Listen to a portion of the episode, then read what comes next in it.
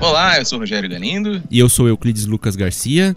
E mais uma edição do podcast Pequeno Expediente que trata de política local. Euclides, eh, nas últimas três semanas você foi obrigado a me ver várias vezes aí, enquanto a gente estava fazendo as sabatinas com os candidatos, na verdade, pré-candidatos, por enquanto, ao Senado aqui do Paraná. Nós, junto com o João Freire, aí, entrevistamos oito dos principais candidatos ao Senado e hoje a gente vai fazer uma espécie de balanço aí, ver o que, que sai disso aí. Afinal de contas, a gente já está mais ou menos perto da eleição, né? Cinco meses, mas ainda tem bastante indefinição. Dos oito candidatos que a gente entrevistou, nem todos vão chegar até a eleição como candidatos, alguns já deram pista aí de que podem desistir. Mas a gente vai chegar aí nisso daqui a pouco. Queria começar falando com você, Euclides, do que pareceu desde já, desde o primeiro momento, ficar claro que é o principal embate dessa eleição para o Senado aqui no Paraná. E são, logicamente, os dois ex-governadores do estado, Roberto Requião e o Beto Richa. Quem deu o tom principalmente nessa semana foi o Beto Richa. Foi de sola no Requião, né, Euclides? É, Rogério, a gente já evidentemente que já esperava que com o afunilamento da eleição esse, esse embate seria o principal, mas digamos assim que de forma até inesperada, fugindo um pouco, um pouco do perfil dele que a gente conhece do Beto desde a prefeitura, ao vivo aqui na Sabatina ele propôs um, um debate direto, como ele disse, olho no olho com o ex-governador Roberto Requião. Ele disse que não, não aceitava mais que o Requião apontasse o dedo sujo na cara dele, ao, principalmente ao comentar no Twitter, no Facebook dele todas as denúncias que pairam sobre o governo Beto Richa neste momento, né, sobretudo nessa última semana, e chamou o Requião para um desafio, comparar não só as denúncias que pesam sobre cada um, segundo o Beto, Requião tem muito mais denúncias do que ele, mas sobretudo os índices de governo, comparar porto, comparar investimento, comparar gasto com pessoal, comparar etc. Todos os, os quesitos de, dos governos de cada um, porque eles ficaram praticamente o mesmo tempo no, do, do, nos dois últimos mandatos do Requião e os dois últimos do Beto. Eu lá, os sete anos e três meses, cada um permaneceu no cargo, ambos renunciaram para para disputar a vaga ao Senado. Então ele propôs esse, esse debate e o Requião até que por enquanto, o Requião meio que fugiu desse debate, né, Rogério? Ele disse no, no Twitter, após essa intimada do, do governador Beto Richa, ele disse que o, quem, o Beto deve tratar com a justiça, com o juiz Sérgio Moro, etc. O Requião não, não deu muita bola pro, pro Beto nesse primeiro momento e o Beto voltou ativo no, no Twitter depois de alguns, alguns, algumas semanas aí da renúncia, ele não, não tweetava mais, ele chamou o Requião de fujão, né?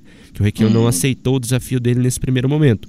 Mas como você disse, esse embate que se esperava um pouco mais para frente, o Beto já trouxe ele desde já aqui, já estamos há cinco meses da campanha ainda, um pouco, um pouco menos de cinco meses, e, e, assim, muito desse, desse momento que o Beto decidiu usar ao vivo ontem aqui no, no, ontem na quarta-feira, né, no estúdio da Gazeta do Povo, é muito pelo fato dele me parecer bastante acuado, né, Rogério? Ele está cercado por várias denúncias, né, nessa última semana, duas em especial, que foi a gravação do Nilson, onde ele supostamente disse que a Odebrecht teria prioridade na, na licitação da 323, junto com o empreiteiro, ele pedia para esse empreiteiro desistir da obra.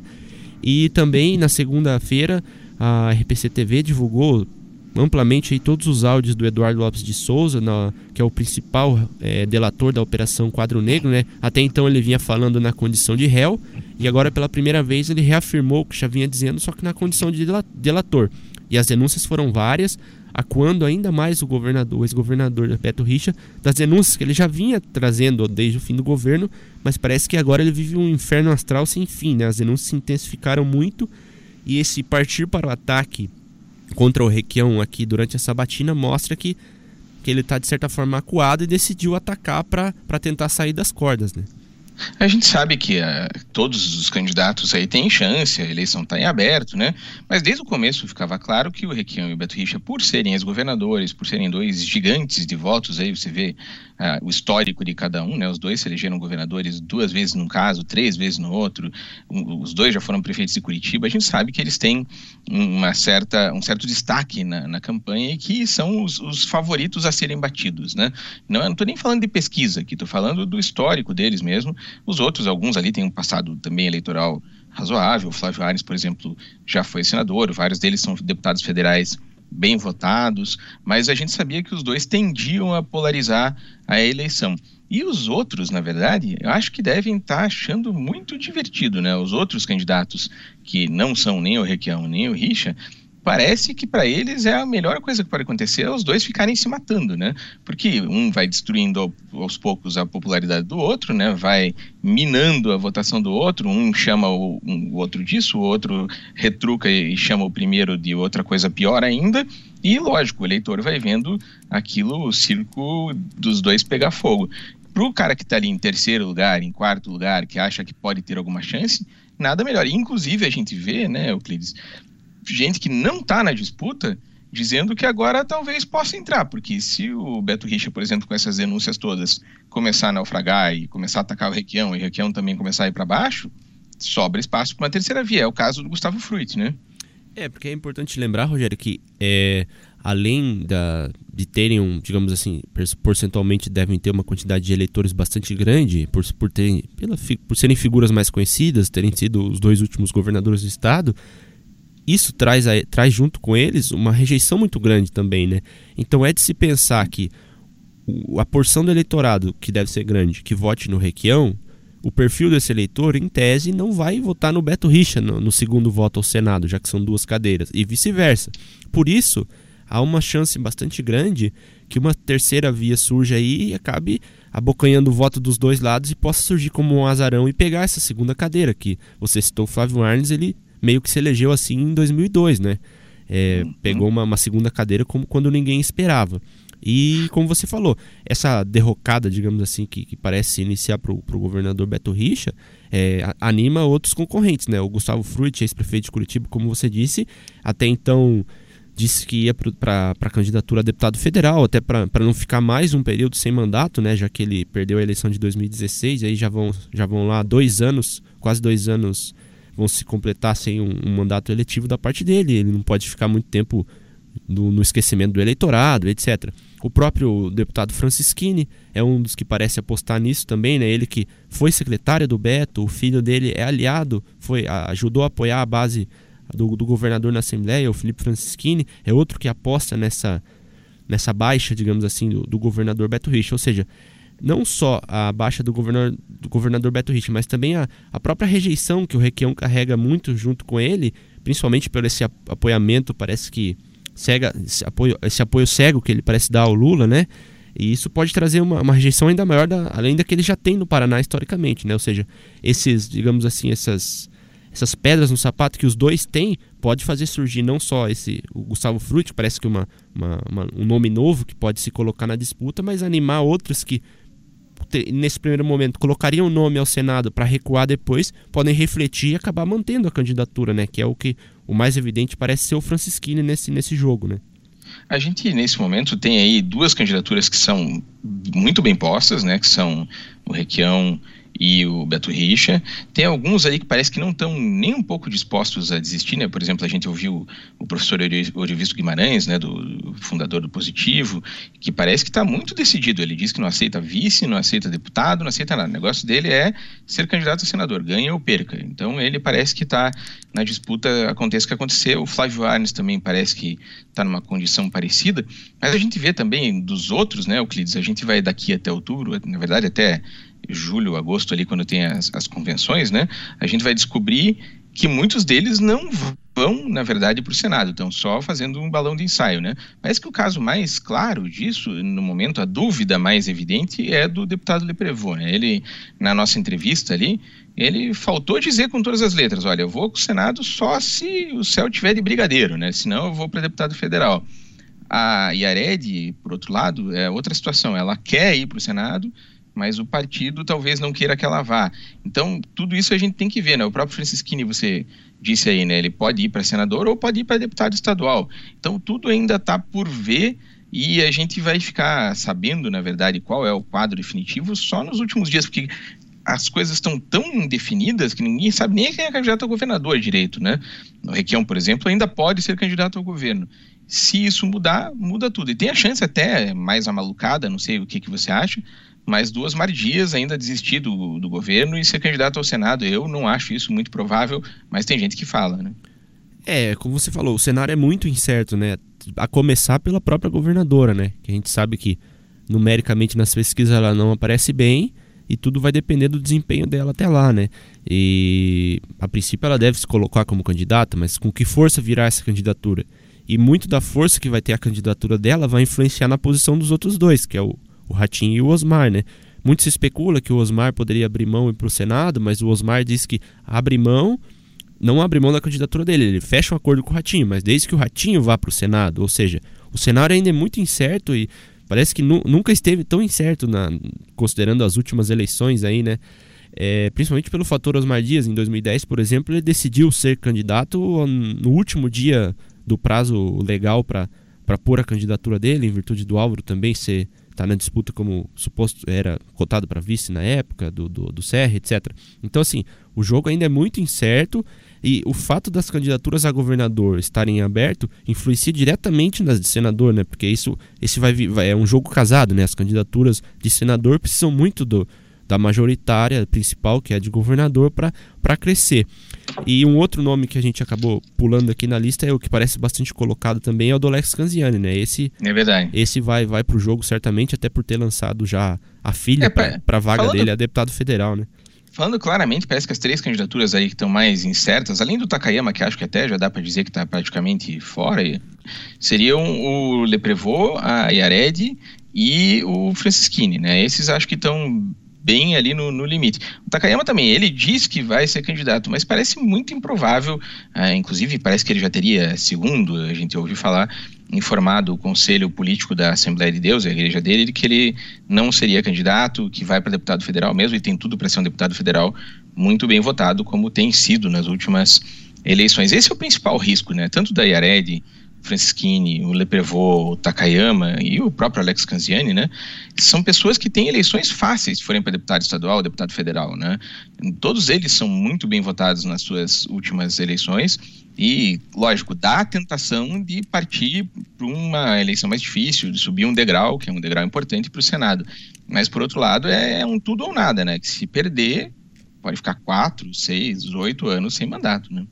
É, é porque é um pouco diferente, né? Se a gente comparar, por exemplo, muita gente citou o deputado Ricardo Barros, né? Deputado federal Ricardo Barros.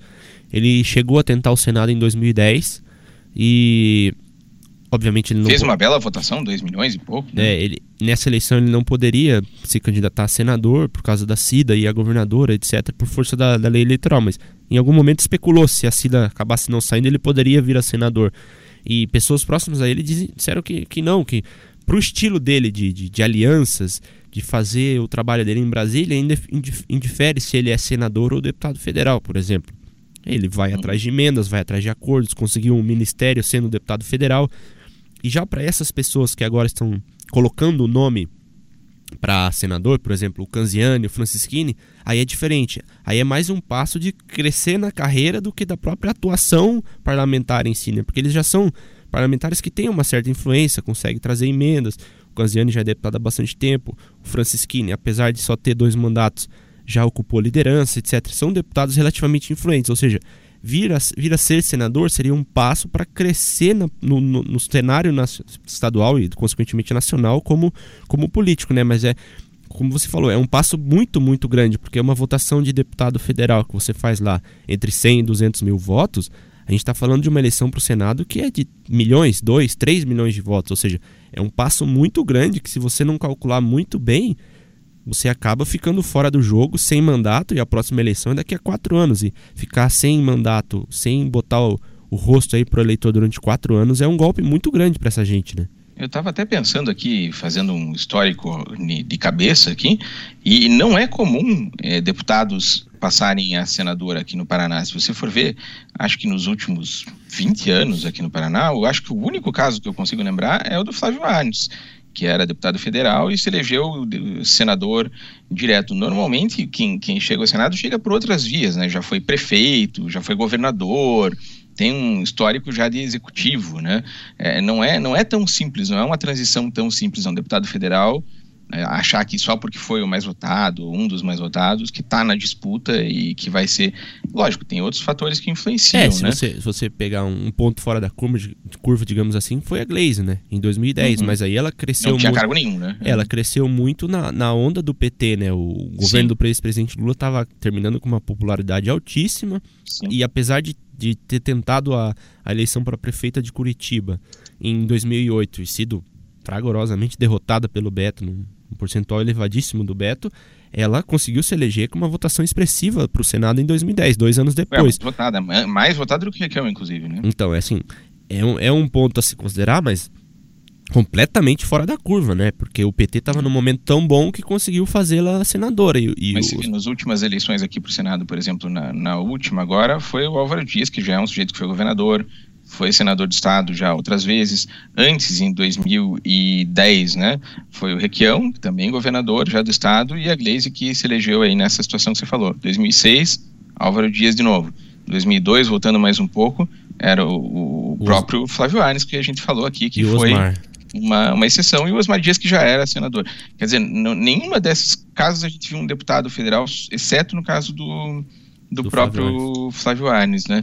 Então é, é, uma, uma raridade a gente ter uma, uma situação dessa de um deputado federal ser promovido. Mas tem um outro assunto que eu queria tratar aqui com você, Euclides, que é curioso, né? A gente estava fazendo essas entrevistas e falando sobre além da, da, carreira de cada um deles, do que cada um já fez e tal, a gente perguntava nas sabatinas que estão disponíveis para quem quiser ver na internet, estão lá no, no site da Gazeta do Povo, né? A, a gente estava falando também com eles sobre os principais temas que devem ser pauta nos próximos anos, se caso eles venham a ser senadores, né? Vão ter que e acho que você deve ter percebido a mesma coisa que eu em algumas das entrevistas. É curioso como parece que alguns candidatos, e não vou nem citar nomes aqui, porque senão vai, vai dar constrangimento e vão reclamar, mas alguns deles parecem que não têm a menor ideia dos temas que vão ser tratados, né? Se embananam para falar de reforma tributária, sabem pouco sobre reforma previdenciária, não sabem os números, não têm opinião sobre algumas coisas. Candidato dizendo que por enquanto só tem uma opinião genérica sobre temas que são importantíssimos, né? E, e me parece uma uma contradição, né? Se você quer tanto ser senador, por que, que você não está por dentro dos grandes assuntos nacionais, né? É, isso, demo, isso demonstra um pouco, ou muito, né, Rogério, é, do, do, do, do, desvirtuamento do, do papel que um legislador, uma pessoa que ele, se for eleita para um cargo legislativo deve exercer, né? O principal papel dela é fiscalizar o executivo e, em um segundo momento, também fazer leis, né? Não é, e na cabeça dessas pessoas é atender os municípios, é levar emendas, levar emendas é. É, e, e, não é o papel principal. É evidente que o parlamentar, por estar em Brasília, seja ele senador ou deputado federal, ele é o principal caminho, a principal ponte para trazer recurso para o Estado. É evidente que é uma, uma função extremamente relevante e importante, porque é o que vai chegar lá na ponta para o cidadão. Uma emenda para um hospital, uma ponte, uma escola, etc. Mas assim, é, falando conceitualmente, não é o papel de um deputado federal, de um senador, ficar apenas nisso. Também deve fazer, mas assim, ele precisa fiscalizar o executivo. E a gente sabe que é exatamente o contrário, eles são cooptados e se deixam cooptar pelo, pelo executivo em troca de cargos, em troca de emendas, muitas vezes em troca até de propina. Então, assim, é uma é um desvirtuamento total e completo você, na, nas é, entrevistas. A gente fica até preocupado, né? Justamente a gente viu no último, no último período de quatro anos aí, né? Uma presidente da República cair, em parte por causa do jogo entre Congresso e presidência ali, né? Depois o outro presidente que assumiu, Michel Temer, por duas vezes escapar de denúncias graves, porque conseguiu basicamente comprar o parlamento com emendas que iam para os estados, justamente esse que, eh, que eles dizem agora que é o papel deles conseguir essas emendas. Quer dizer, a que preço você consegue essas emendas e desde quando isso deveria ser o principal ponto do mandato? A gente viu vários candidatos ali dizendo: não, eu vou estar tá lá não para brigar, o, o, povo não elege a gente para brigar, ou então eu estou lá é para defender o meu estado, para defender o meu povo e trazer coisas para cá. É um jeito de ver, eles têm todo o direito, se a população achar que é isso mesmo, né, vai elegê-los. Mas, como você disse, conceitualmente está longe de ser o que a gente espera né, de um senador. A gente deveria imaginar que eles estão lá para discutir é, como melhorar a previdência, como criar mais empregos, como fazer a reforma trabalhista ou não fazer a reforma trabalhista, como fazer a reforma política, como evitar a corrupção, esses, esses grandes temas, e não ficar é, lutando por uma emenda de X mil reais para o município tal para agradar o prefeito para se reeleger, né? E um outro ponto que é, que é interessante, você vê que sempre nessa véspera de campanha, por exemplo, vamos pegar a reforma política, que sempre dizem que vão fazer e nunca fazem. Ah, eu sou a favor da cláusula de barreira, do fim das coligações na proporcional. Há quantos, Todo mundo é, há né? quantos anos, é, toda eleição, os candidatos dizem que é, e daí chega lá no Congresso, depois de eleito, nunca se vota uma reforma como essa. Ou seja, o discurso não, não, não casa com a prática. É, isso é, é, é triste realmente de, de, ver isso aí. Por exemplo, a reforma da Previdência. Ah, não pode ficar só no, no pequeno, no mais pobre, naquele que recebe o menos do INSS. Aí você, é vai, aí você vai ver quando a reforma está de fato sendo discutida, a pressão das corporações, principalmente de, é, de, de, legislativo, de judiciário, de, de, categorias muito organizadas e com muito acesso ao plenário do, da, das duas casas, acabam sendo retiradas da reforma e fica só os pequenos. Ou seja, o discurso não casa com a prática. Na, na, na véspera da eleição é bonito, é fácil dizer, e a gente vê ah, depois de fato não acontece isso, né? É, é uma coisa que quem for eleito vai ter que ser bastante cobrado por isso, porque tá, tá registrado, tá gravado que tal, tal candidato defendia tal posição, seja aqui na Gazeta ou na, na, campanha eleitoral ou em outras entrevistas, outros veículos, para realmente depois poder cobrar, né? Porque, de fato, depois de eleito, isso fica só no, no discurso. Você é um cínico, Euclides. Você fica dizendo essas coisas aí, mas nada disso é verdade. Obviamente, todos eles estão pensando unicamente naquilo que eles falaram, que é tudo verdade. Mas falando sério, assim, a gente. É por isso que é, que é importante, né, esse tipo de trabalho que a gente faz, das sabatinas, das entrevistas, porque é, é um jeito do, do, eleitor conhecer o que o cara está prometendo, né? E poder cobrar e poder votar de uma maneira mais consciente. Então, por isso que a gente faz e por isso que está disponível, já com cinco meses de antecedência quase, para todo eleitor paranaense que quiser ver. Está lá uma hora de entrevista com cada um dos candidatos, com o Canziani, com o Takayama, com o Leprevô, com o Beto Richa, tem o Requião que fez para o governo do estado, mas tá lá também disponível, com a Cristiane Aredi, quem que faltou aí? Euclides Flávio Arnes e o professor Iovisto, né? Visto. Todo mundo lá. Então, é, quem quiser, não tem como não... Desculpa para não ver, assim, é só entrar lá no site, tá tudo registrado, daqui até outubro a gente tem uma eleição importante para o Senado e, como a gente disse, vai ter temas importantes para votar é, no pro... Congresso nos próximos anos, então tem, tem que saber. É, para o pessoal entender né, a importância de é, cada estado do país, dos 27, né, os 26 mais o Distrito Federal, cada um tem três senadores, ou seja, nós temos 81 senadores. E essa eleição é ainda mais importante do que foi a última, porque vão, vão sair dois senadores, ou seja, vão sair a Gleisi e o Requião do mandato, eles vão terminar o mandato de oito anos, e os paranaenses a gente vai trocar dois deles, ou seja, a gente vai trocar mais da metade. E, e, e é importante também dizer que todos os projetos que tramitam em Brasília passam pela Câmara que são 513 deputados, o Paraná tem 30 deputados federais, e no Senado é um grupo muito menor, ou seja, são três deputados por estado, são 81 senadores, ou seja, é, é um grupo muito pequeno, ou seja, a decisão de quem você vai escolher é ainda mais relevante, não que a de deputado federal não seja, mas é uma casa menor, ou seja, o peso daquele senador que você escolheu, daqueles senadores, vai ser mais importante naqueles projetos que vão ser discutidos em Brasília, que parecem parecem de fato que vão ter que ser discutidos, né, já que passaram esse governo e não foram, como a reforma da Previdência, reforma tributária, ou seja, são, não são temas abstratos, são temas que vão atingir a vida de todo mundo. Daí a importância de, na hora de escolher os dois senadores, prestar bem atenção em quem vai votar, né, Rogério? Tá certo. Então tá aí o nosso trabalho, estamos com a nossa parte feita, agora o eleitor é que tem que ir lá e dar uma olhada e decidir em quem que vai votar daqui até outubro. A gente vai fazer uma série outras de, de, entrevistas, debates, toda a cobertura que a gente sempre faz, mas um primeiro passo está dado e fica aí à disposição de vocês. Agradeço ao Euclides aí pela parceria nas entrevistas, o João Frei também, a Bruna participou, a Maria Eduardo Crocaro, o nosso incrível homem dos trabalhos técnicos, o Rodrigo Sirpinski, que trabalha aqui no blog, nas lives e tudo mais. E a gente agradece principalmente você que está nos ouvindo aqui e que participa das nossas transmissões também. É, sempre lembrando que você pode baixar o nosso podcast no seu smartphone para receber toda semana um arquivinho novo com discussão sobre a política local. E contamos com a sua presença também na semana que vem. Euclides, valeu! Valeu, até a próxima. Até!